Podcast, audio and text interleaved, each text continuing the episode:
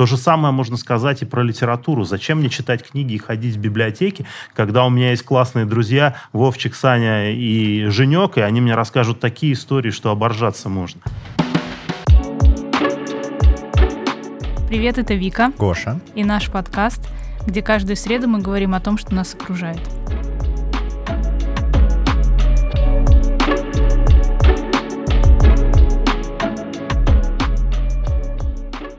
Привет, Андрей. Привет. Очень рада, что ты сегодня с нами. Ты не хочешь поздороваться? Да, привет, ребят, я Гоша, учусь на журналистике и пообщаемся с Андреем Титовым. Андрей Титов тоже журналист, он тоже учился на журфаке. Мне нравится, как Гоша начал. Я журналист, ну, Андрей тоже журналист. Второй после меня. Особенно учитывая, что до этого мы договорились общаться на равных. Типа. Да. Да, мы пообщаемся на равных, мы все здесь э, в одинаковых условиях. Я журналист. Ну, кстати, Андрей тоже. Да, ну нормально, Гоша, ты молодец в этом плане, потому что, как говорится, скромность – кратчайший путь к забвению. Вот именно, вот именно. Мне когда было 20 лет, тебе лет 20, да, наверное?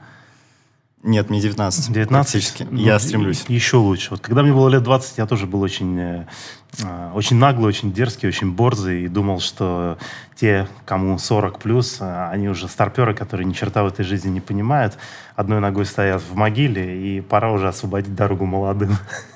Со временем это проходит. Да. Проходит ощущение, что надо освобождать дорогу молодым. Проходит ощущение того, что 40 плюс это глубокая старость. А, Ой, до этого еще так далеко. А вообще я всегда за молодежь. Правда. это хорошо.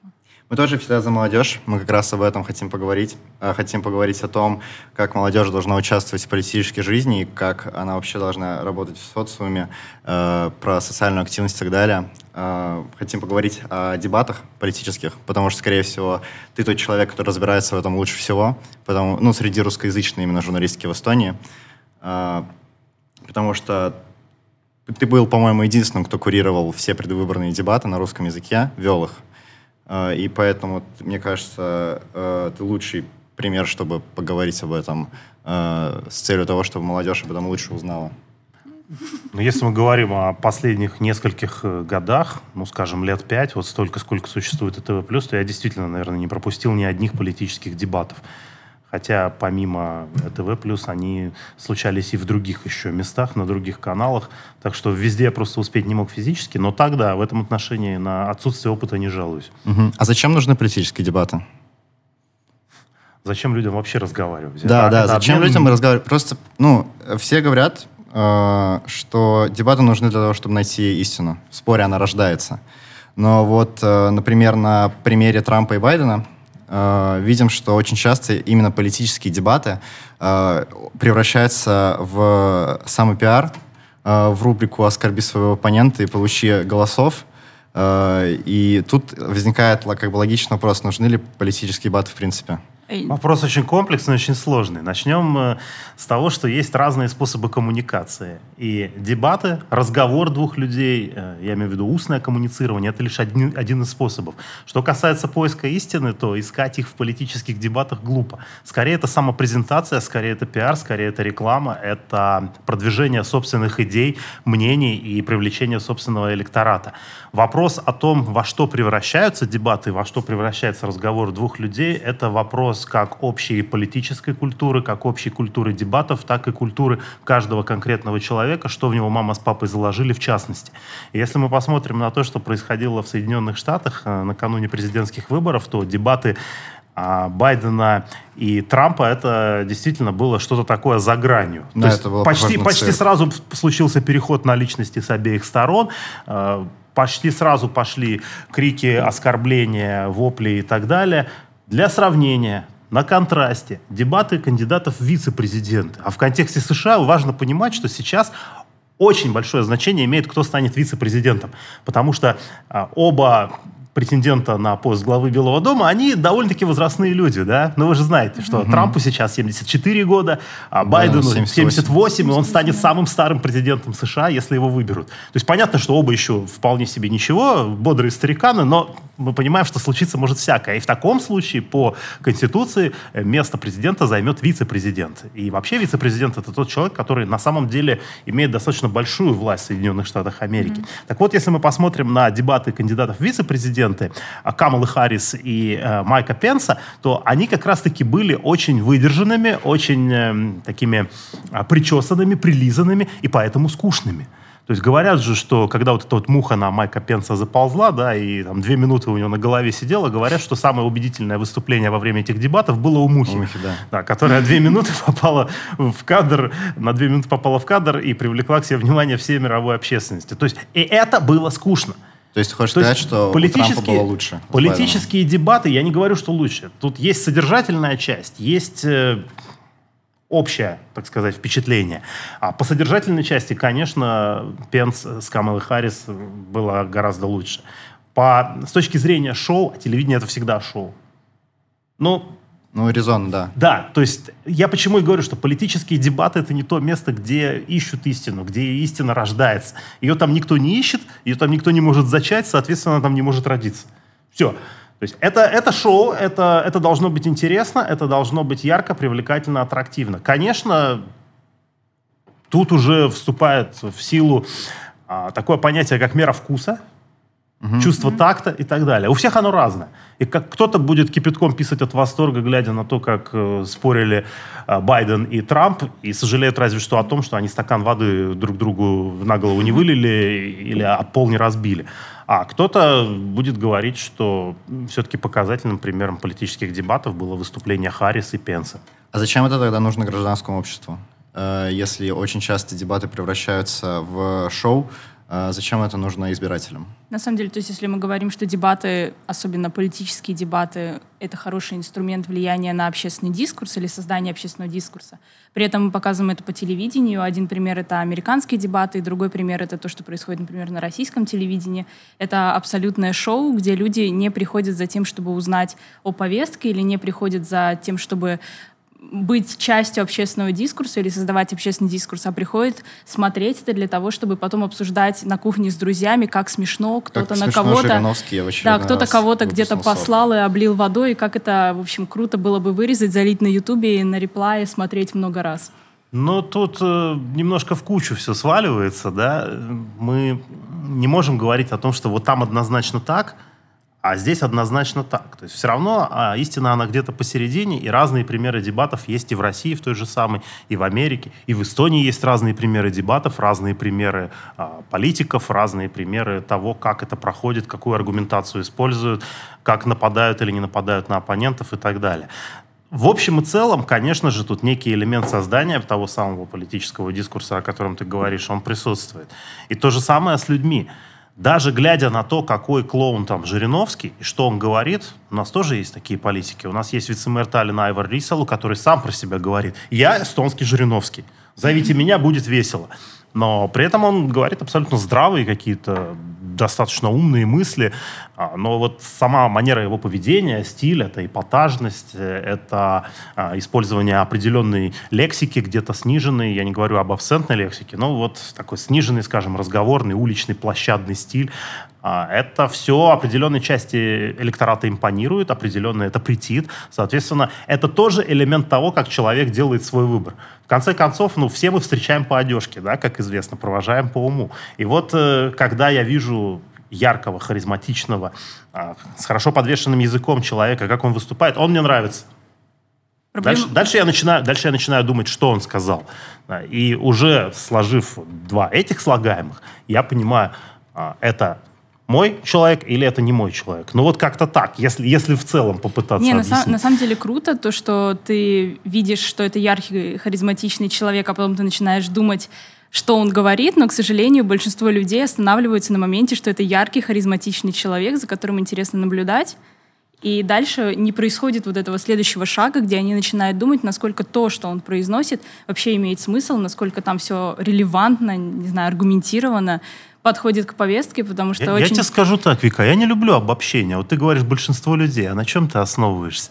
На как, данных каких-то социологических исследований или чего? И все равно тот же, тот же Жириновский, mm. он имеет свои там, не знаю, 5, 6, 7, там, до 10 процентов. Все. Где большинство людей?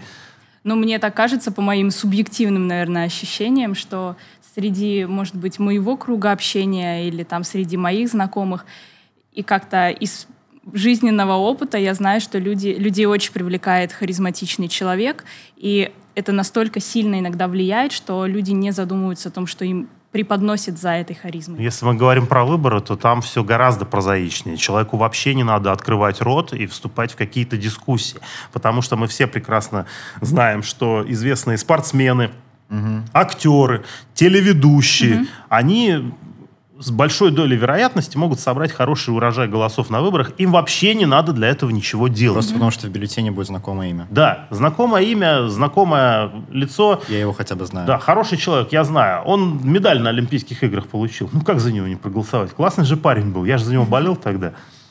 Кстати, про выборы. А, ты голосуешь, да? Конечно. Почему сидеть дома это не гражданская позиция? Потому что. вот, вот такой тупой ответ будет. Ну а как это может быть в гражданской позиции?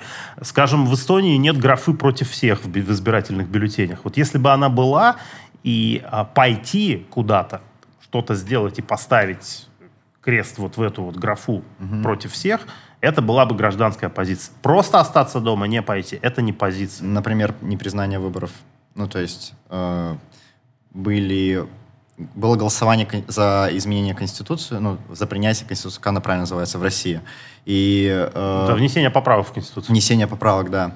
И, и там ребята оппозиционные призывали э, выборы бойкотировать, чтобы не признать их легитимность как проявление своей гражданской позиции. Это не, это не проявление гражданской позиции, потому что как мы можем отсюда вычленить, э, кому было просто влом пойти на выборы, кто предпочел в этот день поехать на дачу, потому что была хорошая погода, а кто просто валялся дома с похмельем и максимум, куда мог выйти, это не на избирательный участок, а в соседний ларек за пивом, а кто проявил свою гражданскую позицию. Как мы дефинируем эти три категории? Это минимум три, которые я сейчас назвал. Вот хотя бы пойти, например, испортить бюллетень, и когда нам покажут, что вот такое вот количество, такой процент бюллетеней был испорчен, вот эта позиция. Просто сидеть дома, не отрывая свой зад, как, я не знаю, Емеля, 30 лет и 3 года на печи, нет, это не позиция. Это, это лень, это...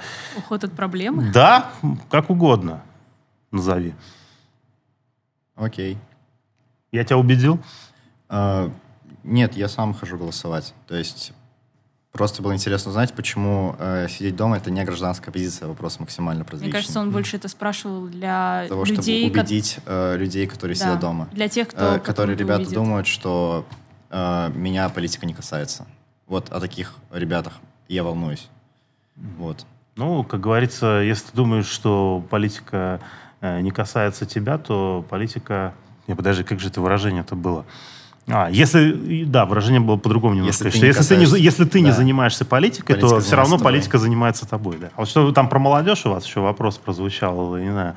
А, но для меня, наверное, молодежь все, кто младше меня, да. Что, что для вас молодежь? Это, это как, какие возрастные границы? Наши ровесники, наверное. Э, до 27. До 27. Да. Ну, согласно международной а, международному определению, да, это Организация Объединенных Наций, да, по-моему, использует uh-huh. это определение, 26 как исполнится 27, уже не молодежь. Но, ну, скажем, разница между 16-летним, который имеет право сегодня голосовать mm-hmm. на муниципальных выборах, и 26-летним, это, конечно, огромная. Это пропасть просто. Вспоминая себя, например, в 16-18-летнем возрасте, я не интересовался никакой политикой. Мне это было совершенно по барабану. Я даже помню, как-то при переезде с одной квартиры на другую я обнаружил стопку своих старых университетских конспектов, ну, стал листать, интересно же. И вот в одном конспекте у меня было записано, старательно, красивым почерком выводил. Партия реформ. Лидер Сим Каллас. Центристская партия. Лидер Эдгар Сависар. То есть я себе это записывал в конспект, потому что я этого на первом курсе университета в 18 лет тупо не знал. А как ты думаешь, когда нужно начинать разбираться в политике? Ой, ну это каждому свое. Я видел прекрасных молодых начал? людей, там, 16-17 лет, которые отлично разбирались в политике.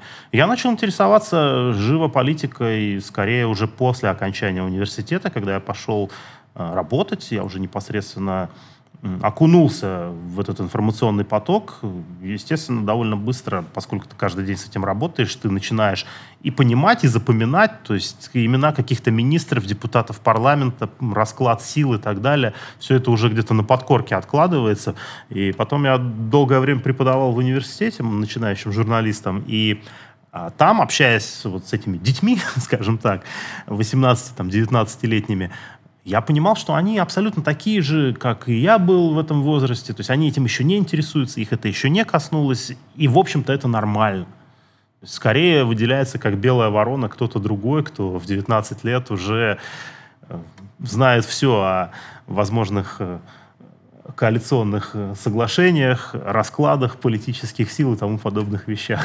Мне просто кажется, что ты начинаешь интересоваться политикой, когда начинаешь, как сказать, сам за себя платить и сам себя содержать, когда все, что принимается там наверху в парламенте, вот все эти законы о налогах, о пенсиях, о зарплатах, еще о чем-то, ограничениях, допущениях, когда это напрямую касается тебя, ты как бы начинаешь в этом разбираться. Когда политика долго, когда ты долго не касался политики, вот политика наконец началась касаться тебя. Нет, э, нет это, прав, это правда. То есть, когда ты живешь с родителями, тебя не очень интересует, поднялись там налоги или не поднялись и почему. Но когда ты со своей собственной зарплаты да. выплачиваешь эти налоги, ты начинаешь потихоньку залезать там на Дельфи, на Постимис и читать, что там вообще происходит и насколько там все изменилось и, и что вообще. Ну, в некотором смысле можно с этим согласиться, хотя очень многие люди, э, вот конкретно по этим причинам политикой не интересуются, потому что, опять же, ну, как часто у нас меняется ставка подоходного налога?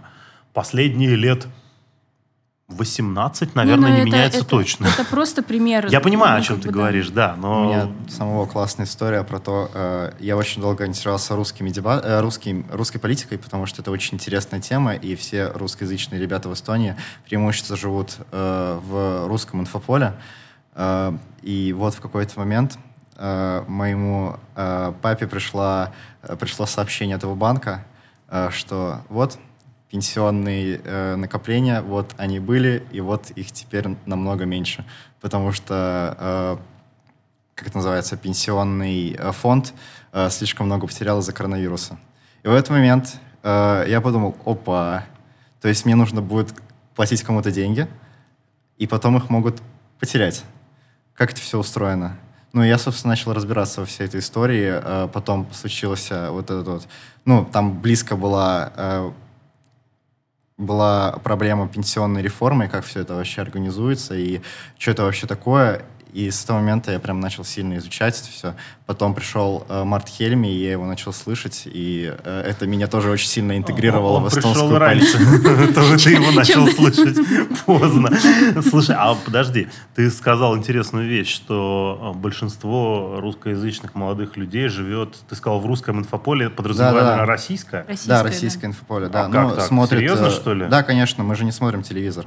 Абсолютно. Я не знаю ни одного человека, который смотрит ну, телевизор. Ну, и мы смотрим YouTube. А в YouTube все да, говорят хотела сказать, о что русских мы, вещах. мы, мы смотрим YouTube, ну, то есть весь контент, он в основном идет от э, русских, э, я имею в виду российских блогеров, которые выкладывают туда контент, и мы больше видим это, чем видим то, что происходит в Эстонии. Соответственно, в российской повестке мы как-то сильнее, может быть, в курсе того, что там, угу. что там да. есть, именно благодаря тому, что а, все, я, я понял, все да. социальные ну, медиа да, мы, мы, мы учитывая, учитывая что контент э, в Ютубе, он немножко не тот, что в зомбоящике, то э, на самом деле вы в неплохом информационном поле находитесь.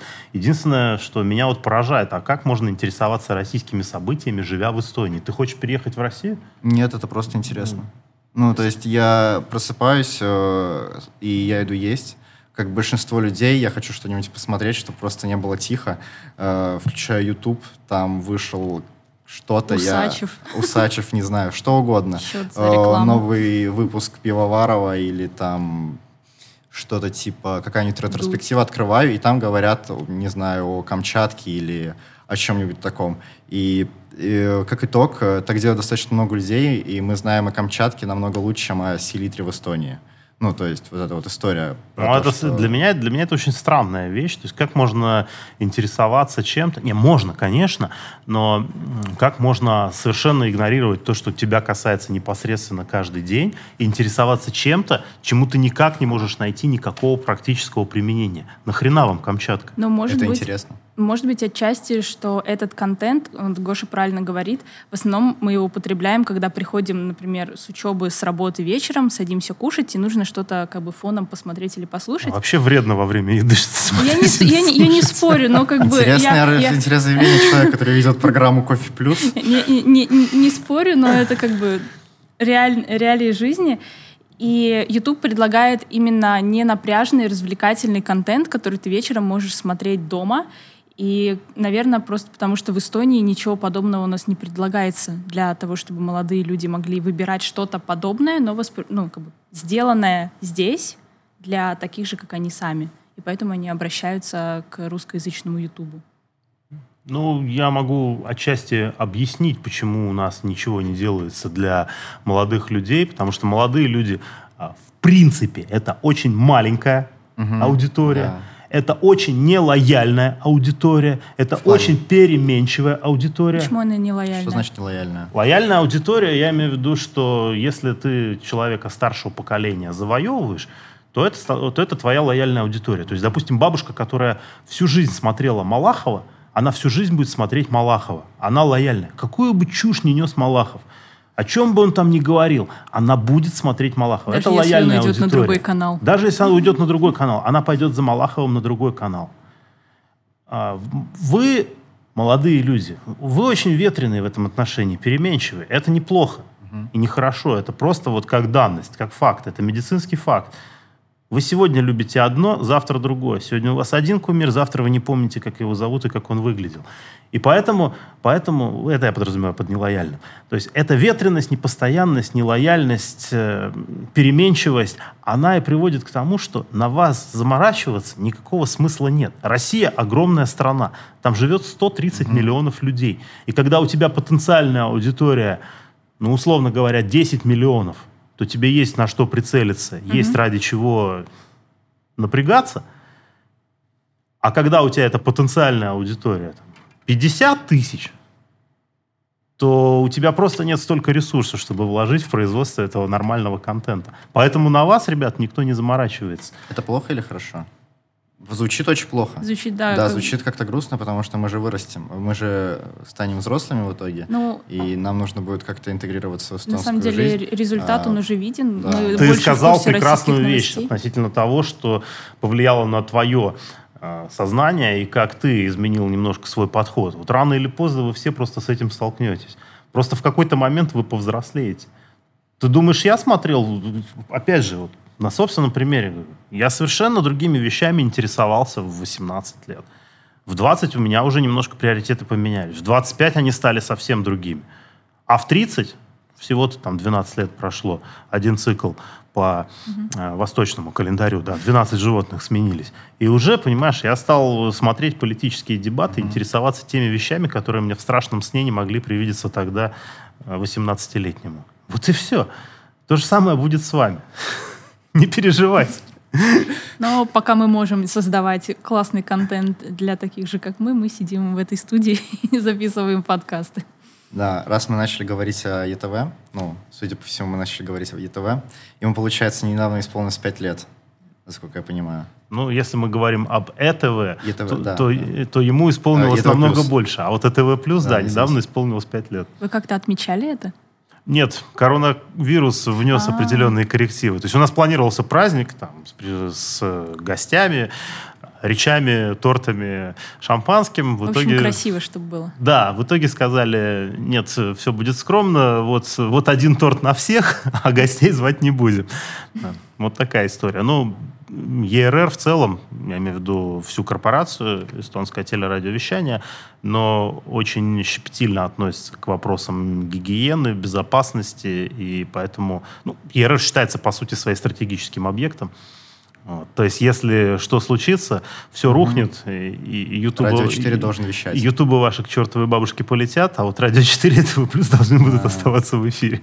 Ну, как и все которые государственные фирмы, концерны, у них всех примерно, наверное, одни правила. Да, я бы только что поправил, вот люди не понимают разницы между государственным и общественно-правовым. ЕРР это не государственная структура, это, общественно это общественно-правовая. Да. Угу. Есть, есть масса нюансов, которые отличают одно от другого, но это, наверное, не самая интересная тема для разговора.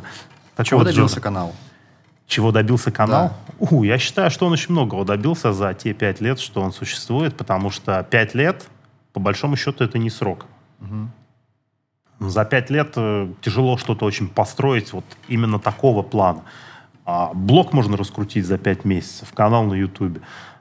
Канал телевизионный за пять лет — это очень сложно. Об этом, собственно, говорилось теми, кто хоть немножко в этом понимает с самого момента создания канала ТВ+. И на сегодняшний день я думаю, что он вполне себе занял собственную нишу. Он э, постоянно наращивает аудиторию, которая, вопреки всем разговорам о низким рейтингам, отнюдь не маленькая. И это я могу судить даже по хотя бы собственному примеру и тому, э, как меня люди узнают на улицах часто. Вот. Так что мне кажется, что все сделано здесь правильно. У нас на журфаке, извини, что перевел, просто очень классный момент, тебе простит. Э, одна девочка делала презентацию на тему самых классных журналистов в Эстонии. Она назвала только эстонцев. Я у нее спросил, что про русских, и она э, только тебя вспомнила. А девочка вот. русская? Девочка эстонка. Mm-hmm. Видишь, здорово. Вот. Да. Так вот. Почему не нужно закрывать ТВ+. Почему он нужен обществу? Почему общественно-правовое телевидение нужно обществу? Ну, отчасти этот э, ответ уже прозвучал, потому что это в определенном смысле стратегически важное предприятие, которое, э, и как показал, вот, например, последний пример с коронакризисом, когда э, нужно было оперативно и в большом объеме информировать население – что, собственно, делал ТВ+, транслируя те же самые ежедневные пресс-конференции кризисного штаба и правительства и давая всю важную информацию первым. Это вот ответ на этот вопрос. В кризисных ситуациях такие каналы быть должны. Во-вторых, ну, даже, наверное, во-первых, вот mm-hmm. то, что я сейчас сказал, это во-вторых, потому что очень а, житейский пример. Хочешь, хочешь, э, как говорится, хочешь э, мира, готовься к войне, да, и поэтому вот на случай каких-то кризисов и чрезвычайных ситуаций у тебя должна быть вот такая соломка, которую можно подстелить. Но, э, во-первых, и это просто элемент, который присутствует практически во всех развитых демократиях. То есть есть общественно-правовое вещание, которое не зависит от политической повестки дня и от сиюминутной политической ситуации, которое не зависит от э, э, спонсоров, от коммерческой составляющей, соответственно, оно свободно от давления бизнеса и предпринимательства. То есть благодаря таким общественно-правовым СМИ э, люди, население страны страна в целом, если так можно выразиться, гражданское общество, все что угодно, mm-hmm. можно тут разными красивыми терминами сыпать. Так вот, они могут быть уверены в том, что им гарантирован доступ к качественной, независимой, правдивой информации. Крутой ответ. Очень такой думаешь, что дольше Ну, ты, ну, я не понял, это сейчас ирония была или нет, правда? Нет, я думала, он на самом деле это... Это был такой очень, такой, ну... Он, он просто не ожидал, что ты настолько так, знаешь, масштабно, да. серьезно и да. сильно ответишь я на вопрос. Я серьезный человек. В последнее время очень много просто кажется, что журналистика очень скоро умрет, потому что она, ну, особенно в Эстонии, э, русскоязычная журналистика имеет э, финансовую модель, которая строится на рекламе. Но такое ощущение, что э, социальные медиа делают это намного лучше, что и правда так. Они предлагают э, предприятиям, ну, коммерческой, коммерческому всему рынку, они предлагают более качественные и дешевые условия для рекламной, как рекламная площадка. И медиа, СМИ, они очень много из этого теряют, потому что к ним идет все меньше и меньше рекламодателей. В то же время новости тоже перестаю читать э, в СМИ, э, все идут в соцсети. Э, банальный пример, когда происходит пожар э, или какое-то преступление, э, ну не преступление, а что-то большое, э, что хочется обсуждать всем, это мгновенно у всех в Инстасторис. Э, и тебе не нужно идти, да, или в Фейсбуке написано, тебе не нужно идти на Постимес или на Дельфи, э, чтобы узнать, что произошло, потому что ты уже увидел это у всех своих друзьях, э, друзей тысячу раз. А, как ты думаешь, что дольше продержится? А, коммерческая журналистика а, как бизнес, и, может быть, она переродится, или что с ней будет дальше, или общественно-правовое? Пух. Ну, ты вопрос сформулировал. Значит так, а, коммерческая журналистика или общественно-правовое? Давай начнем с конца. Так, Давай. мне главное не забыть. Вот я хотел весь твой а, вопрос поделить на три части. Давайте, Постараюсь да, не, не забыть. порядок. Начну с конца. Коммерческое или общественно-правовое? Ну, с точки зрения всего того, что ты сказал, если принимать это на веру, я не- не склонен это принимать на веру, сейчас к этому вернусь чуть позже. Если принимать на веру все, что ты сказал, конечно, получается, что общественно-правовое, оно в предпочтительной конкурентной позиции находится, потому что ему будут выделять деньги из государственного бюджета, вне зависимости от того, а, отвернутся рекламодатели от традиционных СМИ или нет, уйдут они в социальные сети или нет. Но коммерческая журналистика, она тоже не стоит на месте. Сегодня никто не продает рекламу так, как продавали 20 лет назад, и даже как продавали 10 лет назад. Сегодня используются другие способы, и в том числе с точки зрения доступности к контенту. Да, может быть, э, тебе а, не нужны а, Дельфи или Постимес для того, чтобы узнать что-то о пожаре, произошедшем в Копле, потому что люди, которые в соседних домах живут в Копле, успели снять это на телефон, и тебе интереснее посмотреть у них в Инстасторис это. Но а, что касается массы других новостей и тем, тебе ни один чувак из Копли так их не распедалит и не разложит, как это сделают Дельфи и Постимес. Из-за нормальной информации ты все равно пойдешь туда. Ну, поня- понятно, что такой слегка утрированный пример, но все же. Теперь о а, первой части твоего вопроса. Помните, такой фильм классный был «Москва слезам не верит»? Да. Вот. Через 20 лет ничего не будет. Ни театра, ни кино, одно сплошное телевидение, да? Вот это еще тогда, в 1980 году было. Одно сплошное телевидение. Театр будет. все живет. То же самое будет, э, то же самое вот примерно возникают абсолютно аналогичные мысли, когда сегодня говорят про соцсети. Ничего не будет, все умрет, останутся одни соцсети. А, Это знаете, как с виниловыми пластинками. Мы все слушаем Spotify, но у нас до сих пор есть люди, которые их собирают. Так э, более того, э, для хороших музыкантов делом чести считается выпустить новый альбом на виниле. Не, я просто к тому, что это может быть более близкая аналогия, что у нас есть социальные сети, но все равно есть люди, которые используют другие методы. Мне не нравится эта аналогия, потому что винил — это экзотика. А, И ты хочешь сравнить, ты хочешь сказать, что СМИ станут экзотикой через 20 лет? Винил это не экзотика, мы сейчас Нет, уйдем э, от темы. Смотри, Ну да. есть, есть же действительно очень много тем, которые... а- Опять же, вопрос доверия источникам информации. Когда ты видишь, э, когда, когда у тебя есть определенные СМИ, у них есть репутация, о которой они заботятся. У них э, есть свой стиль, свой почерк, своя какая-то очень давняя история. Много ли у тебя таких вот случайных людей, чьи инстасторис ты читаешь, которые обладают таким же бэкграундом и достойны быть э, на том же уровне доверия с твоей стороны, как, э, они, как остальные? Инстасторис журналистов. То есть э, сегодня журналист идет на заседание парламента, чтобы написать тебе статью о законопроекте, а завтра он приходит и в инстасторис снимает Марта Можно, Хельме, можно прийти просто на выступает? собрание Риги Когу и снять инстасторис. Я думаю, что тебе проще кажется, это прочитать выжимку на. Дельфях, когда человек пришел, Хорошо, потратил день хорошо, и но мы сделал говорим о это, том, снял. что это все равно делает журналист, правильно?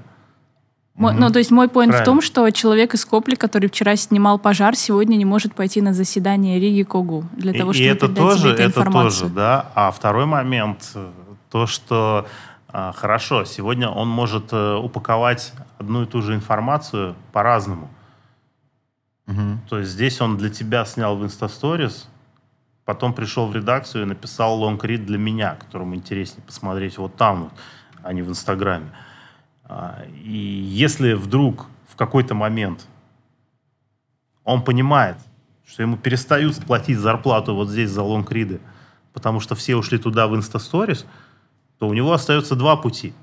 Или он думает, как монетизировать свои Инстасторис, чтобы зарабатывать там, или он закрывает нафиг всю эту историю и остается работать в своем традиционном средстве массовой информации, потому что иначе, получается, он пилит сук, на котором сам сидит. То есть это такой очень комплексный вопрос, и здесь однозначного ответа нет, но э, если коротко, то ничего страшного, несмотря ни на какие социальные сети, с- э, со средствами массовой информации не случится. Хочется сказать традиционными, при том, что, в общем-то, сегодня мы и онлайн СМИ считаем абсолютно традиционными уже. Ну да. Теперь к вопросу о коммерческой составляющей. Мне очень понравились твои безапелляционные заявления о том, что рекламный рынок скукоживается. Цифры есть?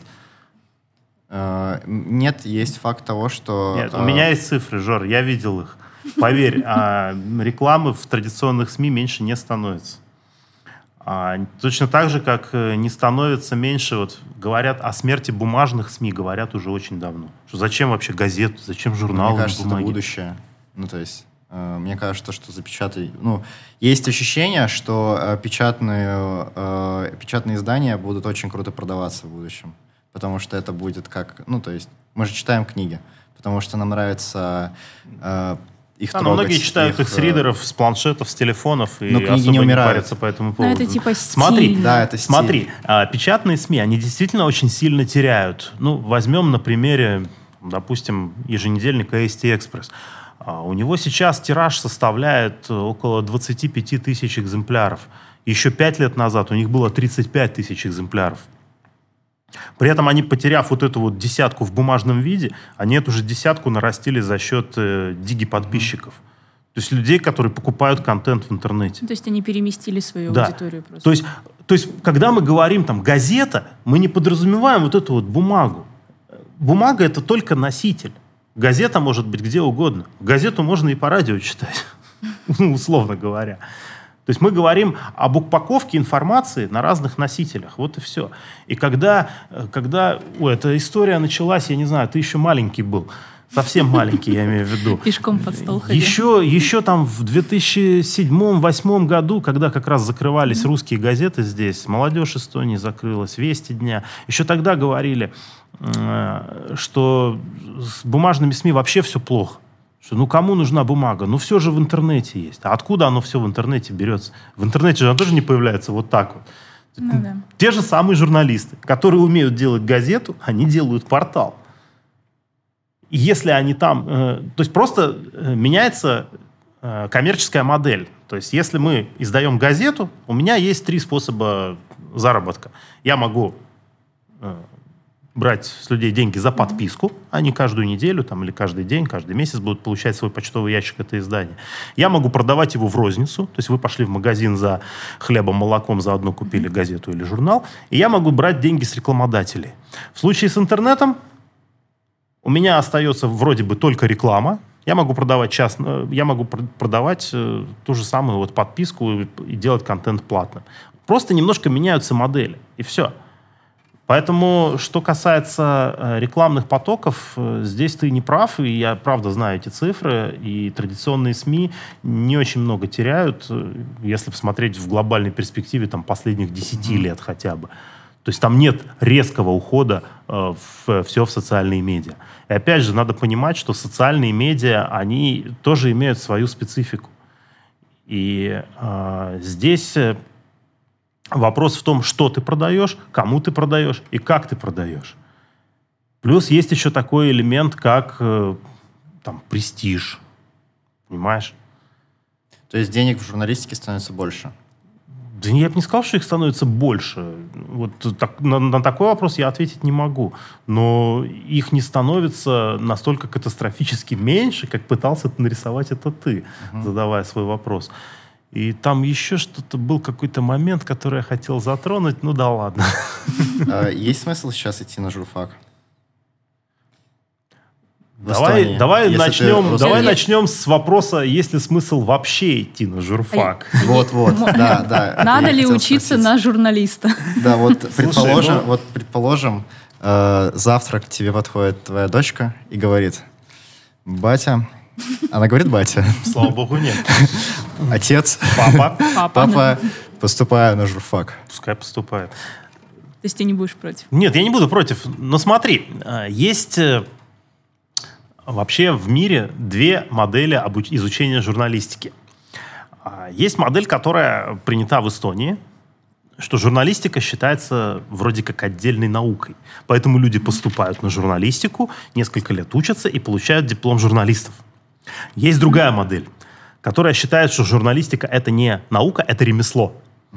То есть ты можешь получить любое высшее образование, Ну, После оно, этого- наверное, должно быть как-то смежно. То есть социология, Абсолютно нет. политология, Абсолютно нет? нет. Любое. Да хоть физик-ядерщик. А, Главное, чтобы у тебя было высшее образование. Буду Потому что ну, высшее образование это, это в принципе как вот такой знак качества, да, показатель того, что человек э, что-то может, э, он получил какую-то базу, неважно в какой области. После этого он идет там на курсы, которые длятся три месяца, полгода, год, Знаю, в Дании проводятся такие длинные курсы два года. Да. Он получает как дополнительную специальность, второе образование, но а, в течение этого срока, когда он учится, там, эти шесть месяцев, допустим, а, он изучает непосредственно вещи, связанные с его профессией. Потому что что я учил на журналистике, когда э, учился в Таллинском университете? Что ты, наверное, сейчас учишь? У вас есть такие предметы, которые ну, с журналистикой связаны очень опосредованно, правильно? Какая-нибудь психология, философия, нет, там, а, литература. Это ничего все... из этого нет. Ну? Сейчас э, Вчера тебя... ты мне рассказывал про какой-то предмет очень странный. Э, сейчас есть очень много предметов, которые просто учат тебя разговаривать и учат разбираться в, в дискуссиях. Есть социология, политология, э, вот такой вот ракурс. И есть очень много профильных, типа предмет, который называется э, техники интервьюирования, э, начально медиа, э, медиатеория, вот такое вот. И потом будет еще, э, мы будем учиться работать с техникой. Ну, потому что это BFM. Там ну, BFM там немножко другая специфика, да, да, да. окей. Но я говорю вот, допустим, о той картине мира, что видел я в университете во время своей учебы, там, да, действительно, было очень много предметов, которые, ну, в целом важны. Они важны для общего уровня развития, для того, чтобы ну, человек сформировался как личность, условно говоря. Но при этом они не имели никакого а, отношения непосредственно к технике работы журналистом. То есть мое первое место работы было после университета, ну, то место работы, я имею в виду, где вот трудовая книжка лежала. Mm-hmm. Это э, было радио 4. И придя на радио, я был первое, что я должен был научиться делать, это монтировать, потому что в университете меня этому не научили. Mm-hmm. Но сейчас, кстати, научат. Сейчас научат. Сейчас научат, может да. быть, да, может быть. Но сам факт, вас много чему могут научить. Э, я видел практикантов, приходивших э, Э, на то же радио, сейчас СБФМ, они дико медленно монтируют. Я уж не знаю, как там научили, но так, так медленно монтировать нельзя. Угу. Вопрос, опять же, чему тебя учат? Э, и, и какой, какой подход применяется, и насколько быстро ты овладеваешь этим ремеслом. Есть же такая шутка, да, когда человек после университета приходит на первое место работы, ему говорят, а сейчас забудьте все, чему вас учили в университете. Да. Ну, отчасти может получиться и так. То есть тут вопрос более глобальный. А надо ли вообще учиться на журналистику? Я считаю, что совершенно не обязательно для того, чтобы быть хорошим журналистом, оканчивать именно журналистику. Но это не исключает, что, окончив журналистику, ты будешь, например, менее квалифицированным специалистом, чем кто-то, пришедший с другого факультета и овладевший азами этой профессии. В конечном итоге все вообще-то зависит от непосредственно человека, от его умений, способностей, ну и как э, фишка ляжет, как звезды встанут. В таком случае есть вытекающий логичный вопрос. Мы обсудили, получается, что нужно, чтобы стать журналистом. А что нужно, чтобы стать крутым журналистом, ну, то есть хорошим журналистом. То есть, ну, коньяку нужен возраст, чтобы стать хорошим коньяком. Что нужно журналисту, чтобы стать, не знаю, Листьевым или Ларри Кингом? В некотором смысле возраст тоже нужен, потому что самородков, которые там в 20 лет становились очень крутыми журналистами, я не знаю. Угу. Да, есть талантливые ребята, видно, что у них там есть задатки, но им, им нужно время, чтобы как тому же коньяку отстояться. Э, да, честно говоря, там, вспоминая даже себя, вот в таком вот юном возрасте, по окончанию университета, без всякой ложной скромности скажу, мне многие говорили, что я способный парень, что я там талантливый и все. Но сейчас я понимаю, насколько я был там глупый, наивный в некоторых вещах. Ну, мне просто не хватало этого фундамента, который с годами выстраивается. То есть мне не хватало этого жизненного опыта. И, и он просто приходит с годами. Ну и плюс э, это такой вот временной фактор. А в целом что нужно? Ну, я банальные вещи скажу. Нужно, нужно желание есть, во-первых, нужно любить свою работу. Если ты свою работу не любишь, ты ее вряд ли будешь делать со всей душой, правда же? Это в целом касается, наверное, любой профессии, Любой, чем да, бы ты ни любой. занимался. А здесь тем более. Ты, ты должен быть любознательным, потому что э, журналистика, как никакая другая сфера, требует от тебя вовлеченности в огромное количество тем а, и различных направлений, которые в других сферах деятельности, быть может, не встречаются, не нужны, неприменимы и так далее. То есть ты должен быть любознательным, тебе должно быть интересно, ты должен гореть, тебе должно нравиться, что ты делаешь. И, конечно, определенная доля везения и, а, и, и таланта, наверное. То что, то, что является врожденным. Ну, не секрет же, одному дается лучше, другому хуже. Кто-то более способный к языкам, кто-то лучше считает. Эти умения можно развивать, и даже если ты был не способен к языкам, но всю жизнь их учишь, рано, рано или поздно ты заговоришь на 5-6 и будешь полиглотом считаться. Но кто-то потратит на это гораздо меньше времени, чем ты. То есть вот как-то так. Мы пока готовились к сегодняшнему выпуску с Гошей, немножко, ну, как обычно, смотрели YouTube. Я когда пришла с ним на встречу неделю назад, он был очень, как сказать, Воодушевлен. воодушевлен тем, что он там увидел. Ты хочешь поговорить об Арсен ТВ? Да. Короче, я зашел в YouTube, набрал Андрей Титов и увидел там прекрасный Арсен ТВ. А, Арсен ТВ в моих глазах а, выглядит следующим образом. Куча корешей собрались и делают что-то для души. Потому что так мило. Я, я сначала подумал, что, блин, ребята снимают на ВХС какое-то, какая-то... Ну, это выглядит как что-то из 98-го, вот такое винтажное. Но при этом я вижу там э, тебя, э, я такой, странно ты вроде так не должен выглядеть в 98-м. И потом я вижу планшет, в котором едет современный итальянский трамвай. И в этот момент у меня возникает диссонанс, и я вообще не понимаю, что такое Арсен ТВ. Что А, это? Арсен ТВ на самом деле старейший кабельный канал Эстонии. Да, там, ну, он работает уже 29 лет, на секундочку. А, да, во многом там по своей э, стилистике, по подаче, по всему, он где-то там вот, может, в конце 90-х, в начале это, это, это круто. остался. Это круто. Это Да. выглядит стильно. Это, это такой, в некотором смысле, ламповый канал, да, как Вот-вот. можно сказать.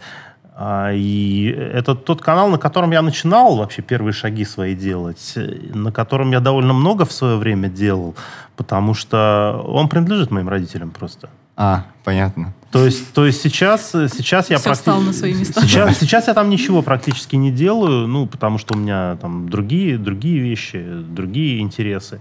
Вот. И, скажем, с точки зрения там преемственности бизнеса и преемственности какого-то дела, я себя там не вижу. Мгм. То есть мы с родителями об этом говорили, да, у них определенная обида даже на меня была, что вот как так, это вот дело их жизни, можно сказать, а меня это совершенно не интересует. Но я не вижу там перспектив, я не вижу там никаких э, возможностей для роста, и поэтому я для себя выбрал другой путь.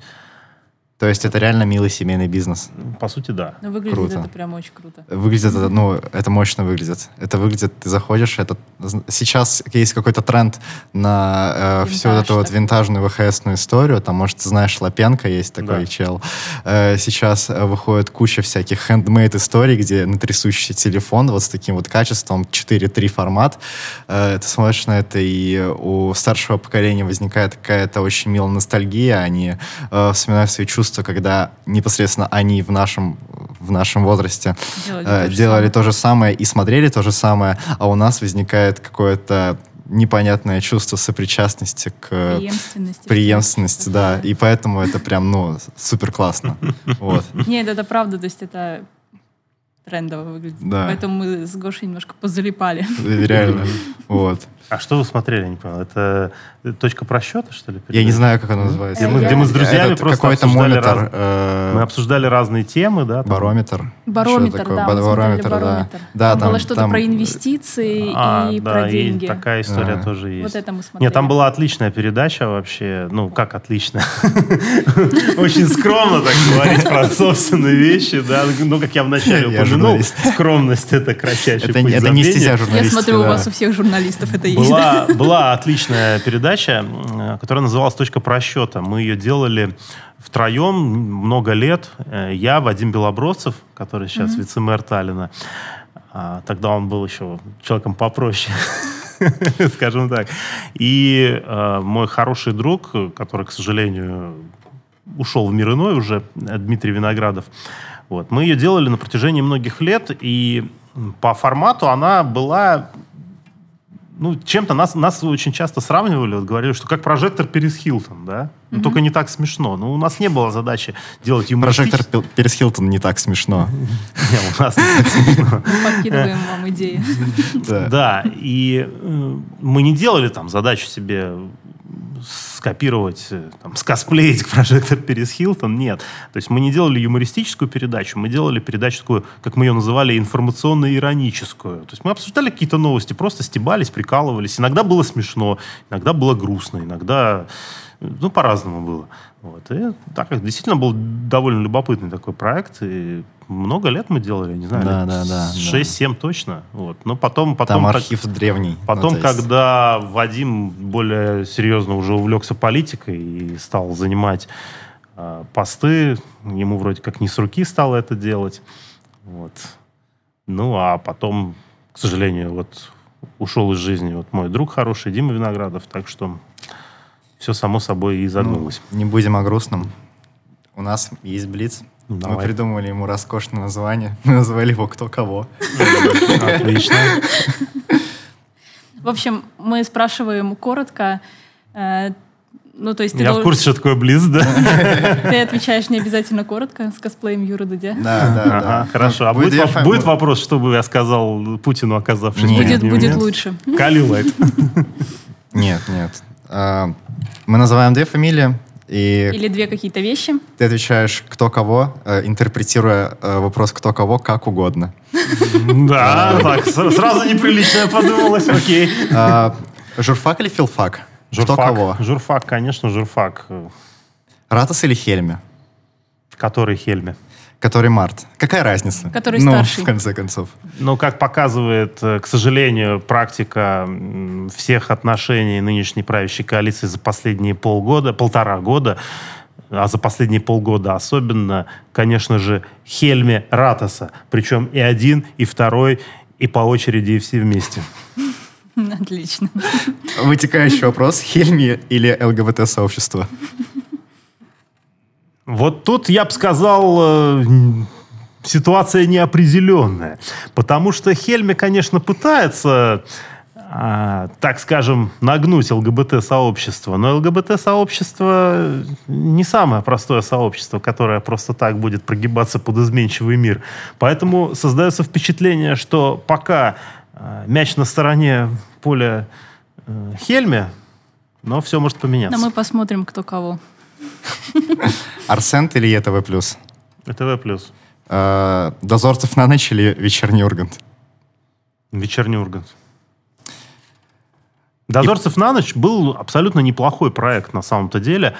А, он был неудачен с точки зрения того, что, ну, если мы посмотрим вообще, как делается передача, то, конечно, «Вечерний Ургант» это, — это целая команда, это сценаристы, это люди, которые готовят, ну, ну, это мегапроект. Угу. «Дозорцев на ночь» был такой вот, казалось бы, слабенькой копией. Но это была не копия вечернего Урганта. То есть просто есть формат, который да, да, в Штатах. Да, да. Это Ургант был... это и есть копия. Да, Ургант это копия уже, да. по сути. Просто тут сравнивали, что вот два канала в одной стране доступны, Просто на соседних кнопках ближе, идут. да. А с Дозорцевым была проблема в чем? Если бы эта передача выходила в прямом эфире и каждый день, она бы смотрелась окей. Но когда ты понимаешь, что она выходит раз в неделю и в записи, то ну что-то как-то не дотянули. Вот угу. и все. Так что, конечно, Ургант, да. Мне вообще Ургант очень нравится, как ведущий, честно говоря. И последний. Кофе или кофе плюс? Ну, все-таки кофе плюс. Я могу без кофе жить. А без кофе плюс не можешь? Без кофе плюс как-то сложно последние четыре года. То есть кофе плюс помогает тебе проснуться лучше? Да, конечно. Окей, спасибо. Спасибо тебе. Да, да, пожалуйста, если что, зовите еще.